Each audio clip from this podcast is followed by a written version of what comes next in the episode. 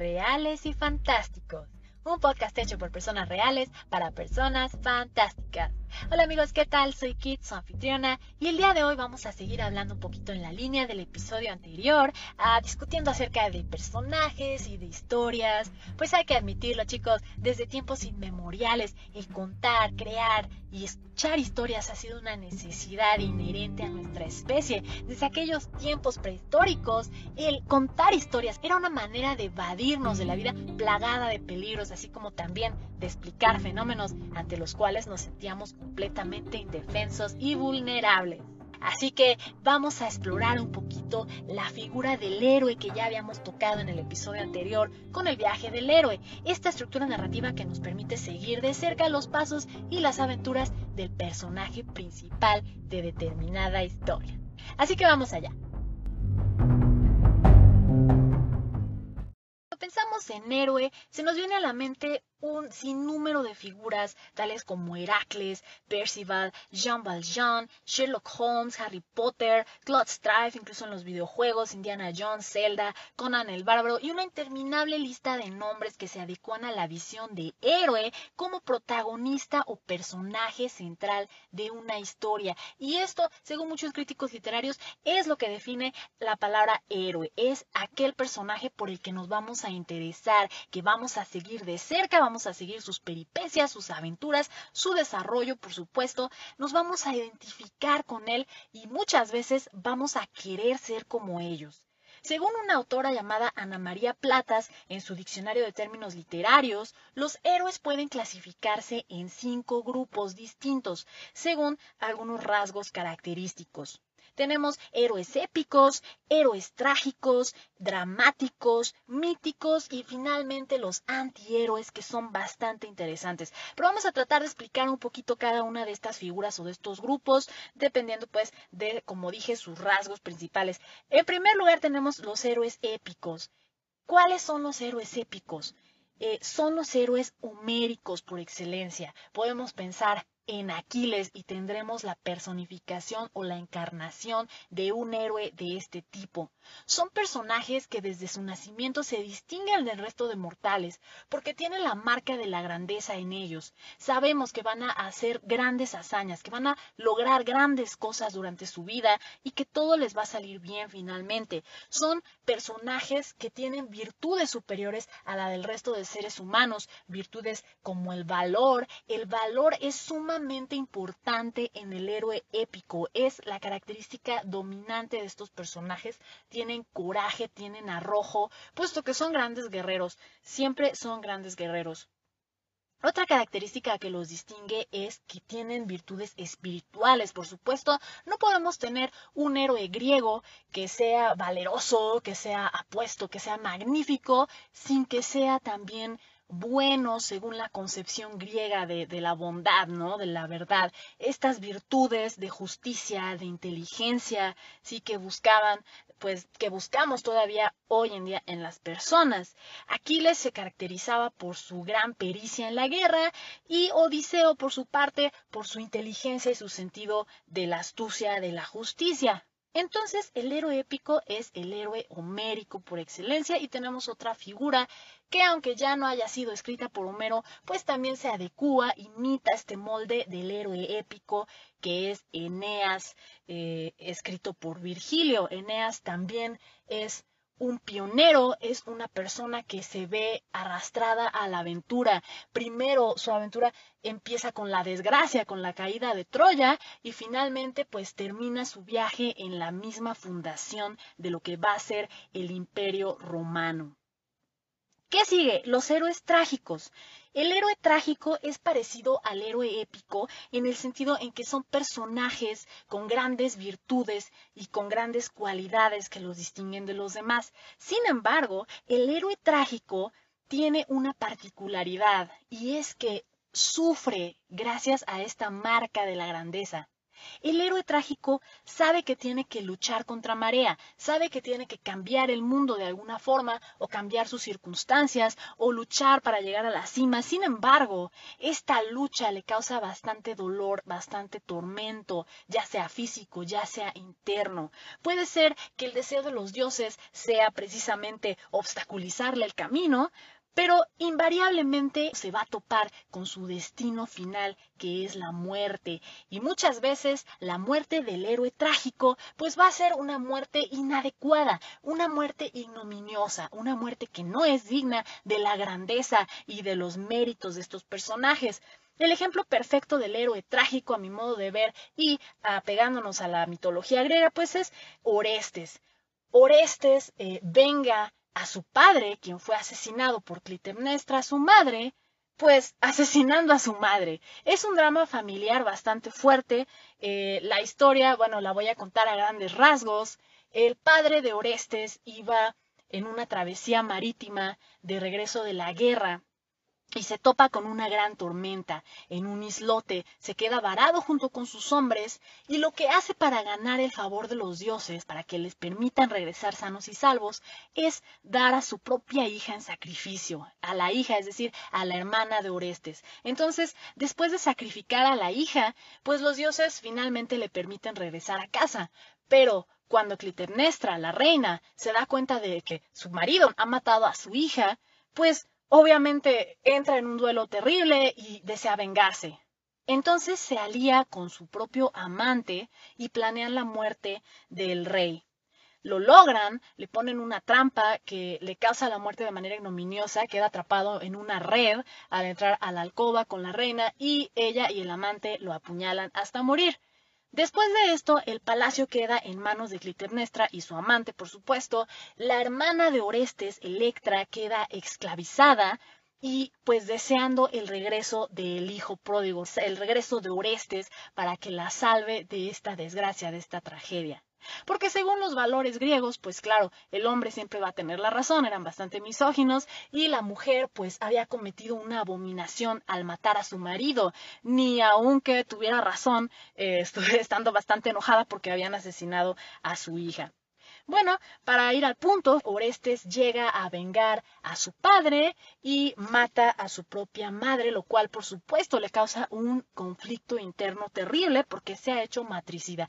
Es decir, que ha cumplido el camino de la rectitud, dándole su merecido a la reina, pero pues de todos modos entra en un estado de crisis tal que se vuelve loco y finalmente bueno, pues el destino de Orestes es nada menos que un destino trágico, el destino del héroe trágico que está condenado a morir, que está condenado pues a tener una vida muy dura, a poner las cosas en orden, pero con un gran precio.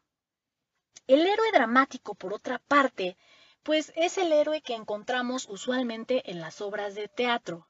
Y el héroe dramático por excelencia es Hamlet. De hecho, todos los héroes escritos por Shakespeare, o casi todos, son héroes dramáticos. Y muchos de ellos comparten eh, el conflicto interno y el dolor que presenta el héroe trágico, como Orestes. Hamlet, pues también ha perdido a su padre a manos de su tío. ¿Sí? Y él tiene que recuperar el reino. Sin embargo, eh, un héroe dramático pues se distingue del héroe trágico en que muchas veces cuentan con monólogos internos más distendidos y a veces su destino no es la muerte, puede ser un héroe dramático un poco más leve, más aligerado. Bueno, es decir, que dependiendo del autor y dependiendo de la obra puede haber variaciones, sin embargo, el héroe dramático pues invariablemente lo vamos a encontrar en las obras de teatro, ¿sí? El héroe mítico es como una generalización de la figura del héroe, generalización que incluye, podríamos decir, que hemos mencionado ya. Eh, héroe mítico, Sansón, Prometeo, el rey Arturo, estas figuras legendarias que están perdidas en la niebla del tiempo, que de alguna manera son universales y todos conocemos y muchas veces que sobrepasan los límites de lo meramente mortal, de lo terreno y ya actúan en otras dimensiones, en otros planos. Puede ser que estemos viendo las aventuras de tal héroe en el mismo Monte Olimpo, en el Panteón de los Dioses. Muchas veces no necesariamente es un ser humano o tendrá la forma de un ser humano, puede ser un animal, puede ser un espíritu juguetón que causa desmanes en la tierra, etcétera, etcétera. El héroe mítico entonces es la encarnación de este pensamiento mágico de la humanidad que se traduce en todas las culturas del mundo. Y ahora sí, podemos adentrarnos en las características que distinguen a la figura del antihéroe, según el autor Carlos Jesús Sosa Rubio en su teoría del antihéroe. Ahora, este señor utiliza el antihéroe en el contexto de la novela detectivesca, sin embargo, yo creo que se puede utilizar en todo género literario y, por supuesto, en el cine y en la televisión por igual.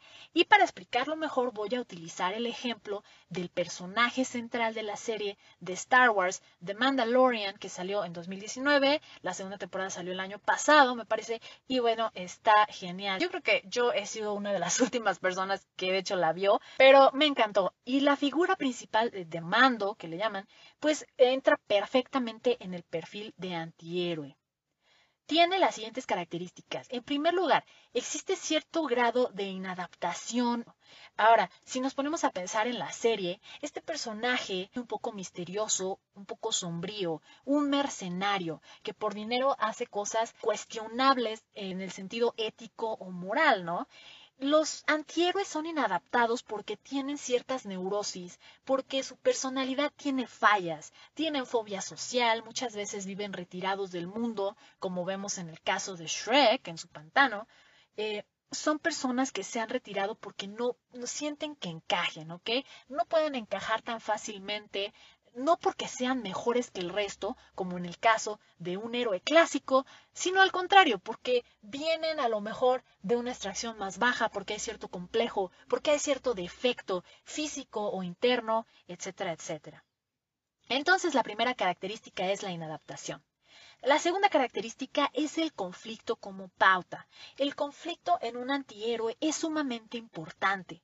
La acción del antihéroe nos va a descubrir ciertos defectos de la sociedad, es decir, que el antihéroe suele ser utilizado por los escritores como una herramienta de sátira, como una herramienta para retratar realidades que no necesariamente nos van a gustar. Claro, el personaje dentro de la historia pues simplemente actúa de acuerdo a su naturaleza, de acuerdo a sus experiencias, no actúa a sabiendas, por así decirlo, pero sus acciones sí le traen cierto grado de conflicto, eh, porque después de todo el protagonista puede tener algo de conciencia, ¿no? Y está haciendo algo que él sabe en el fondo, pues que no está bien.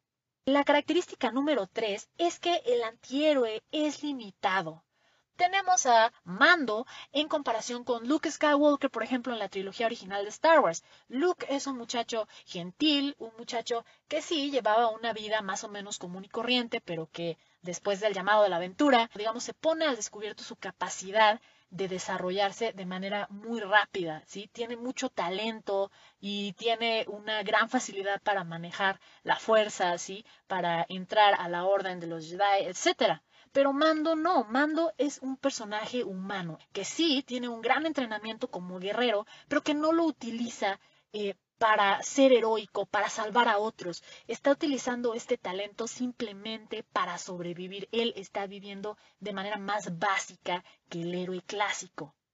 Es por esto que les digo, muchachos, que el antihéroe va a actuar como un reflejo y no como un modelo. Es como un reflejo de nuestras propias personalidades, nuestro propio potencial y por supuesto, dentro de nuestro potencial, pues está la capacidad de hacer cosas terribles también. El héroe clásico, el héroe héroe, es un modelo a seguir, pero el antihéroe es simplemente alguien con el que nos podemos identificar. Y sí o no, nos podemos identificar con Mando en su conflicto moral una vez que conoce a Grogu, a Baby Yoda, ¿no? Y, y sabe que tiene que entregarlo a quienes lo contrataron, pero finalmente pues se arrepiente, no puede hacerlo.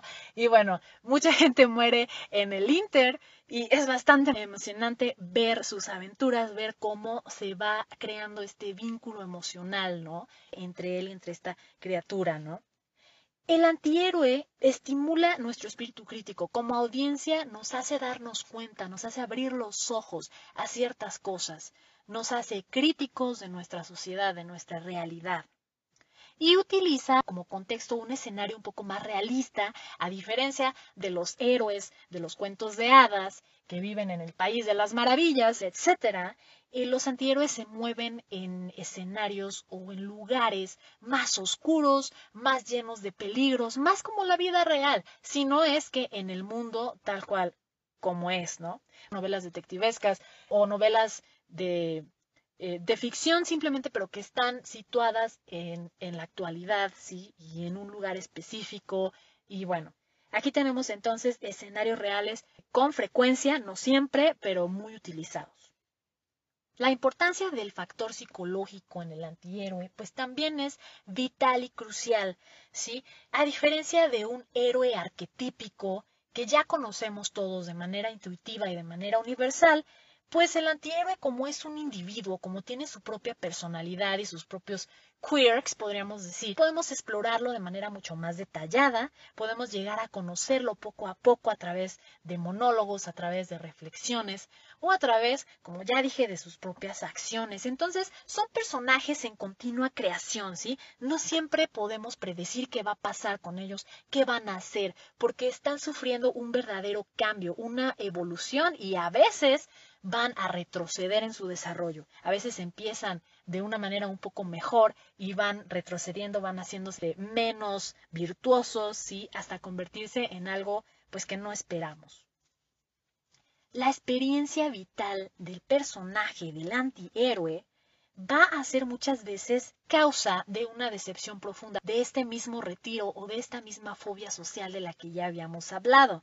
El antihéroe, ¿sí? A veces empieza su aventura con ilusiones, a veces empieza con entusiasmo o con la idea de que algo va a pasar o de que va a poder lograrlo.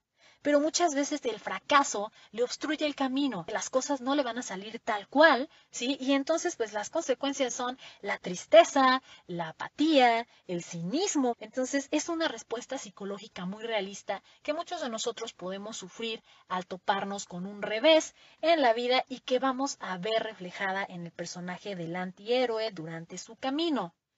La oscuridad que rodea al antihéroe pues también es, es bastante notable el personaje de Mando viene de un origen eh, oscuro, es parte de un culto que no permite que les vean los rostros, es un personaje que ha tenido muchas, muchas vivencias, obviamente, y muchas experiencias, puesto que es un asesino consumado, ¿sí? Y tiene también eh, muchas cicatrices emocionales. Eh, su infancia fue bastante dura, al parecer. Sus padres, pues, eh, fueron asesinados y después lo adoptó, pues, este, este grupo de Mandalorians, ¿no? Este grupo que eventualmente se revela que es bastante extremista. Entonces, hay mucha oscuridad en el pasado de, estos personajes, hay mucha oscuridad en su presente, en, sus escenarios y en su camino, y pues puede manifestarse eh, en su futuro. Oscuridad externa y oscuridad interna.